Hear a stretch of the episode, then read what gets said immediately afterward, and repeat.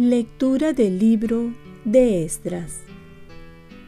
Yo, Esdras, al llegar la hora de la ofrenda de la tarde, acabé mi penitencia y con mi túnica y mi manto rasgados, me arrodillé y alcé las manos al Señor mi Dios, diciendo, Dios mío, estoy avergonzado y confundido, y no me atrevo a levantar el rostro hacia ti, porque nuestros pecados se han multiplicado y nuestras culpas llegan hasta el cielo.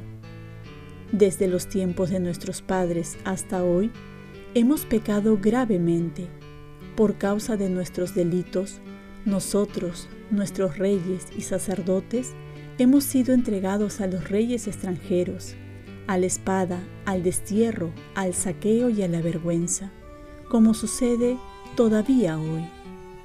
Pero ahora, un instante el Señor nuestro Dios nos ha concedido la gracia de dejarnos un resto de sobrevivientes y de concedernos un lugar en el templo santo. El Señor ha iluminado nuestros ojos y nos ha dado un respiro en medio de nuestra esclavitud, porque éramos esclavos. Pero nuestro Dios no nos abandonó en nuestra esclavitud, sino que nos ha otorgado el favor de los reyes de Persia. Nos dio un respiro para reconstruir el templo de nuestro Dios y restaurar sus ruinas, y nos ha proporcionado un refugio seguro en Judá y en Jerusalén. Palabra de Dios. Salmo responsorial. Bendito sea Dios que vive eternamente. Él azota y se compadece, hunde hasta el abismo y saca de él, y no hay quien escape de su mano. Bendito sea Dios que vive eternamente. Denle gracias, israelitas, ante los gentiles, porque Él nos dispersó entre ellos. Proclamen allí su grandeza, ensálcenlo ante todos los vivientes, que Él es nuestro Dios y Señor nuestro Padre por todos los siglos. Bendito sea Dios que vive eternamente. Vean lo que hará con ustedes. Le darán gracias a boca llena. Bendecirán al Señor de la justicia y ensalzarán al Rey de los siglos. Bendito sea Dios que vive eternamente. Yo le doy gracias en mi cautiverio anuncio su grandeza y su poder a un pueblo pecador. Bendito sea Dios que vive eternamente. Conviértanse pecadores, obren rectamente en su presencia. Quizás les mostrará benevolencia y tendrá compasión. Bendito sea Dios que vive eternamente. Lectura del Santo Evangelio según San Lucas. En aquel tiempo, Jesús reunió a los doce y les dio poder y autoridad sobre toda clase de demonios y para curar enfermedades. Luego los envió a proclamar el reino de Dios y a curar a los enfermos, diciéndoles, No lleven nada para el camino ni bastón, ni alforja, ni pan ni dinero. Tampoco lleven dos túnicas. Cuando entren en una casa, quédense en ella hasta que se vayan de aquel sitio. Y si no los reciben, al salir de aquel pueblo, sacudan el polvo de los pies como testimonio contra ellos. Fueron entonces de pueblo en pueblo anunciando el Evangelio y curando enfermos por todas partes. Palabra del Señor.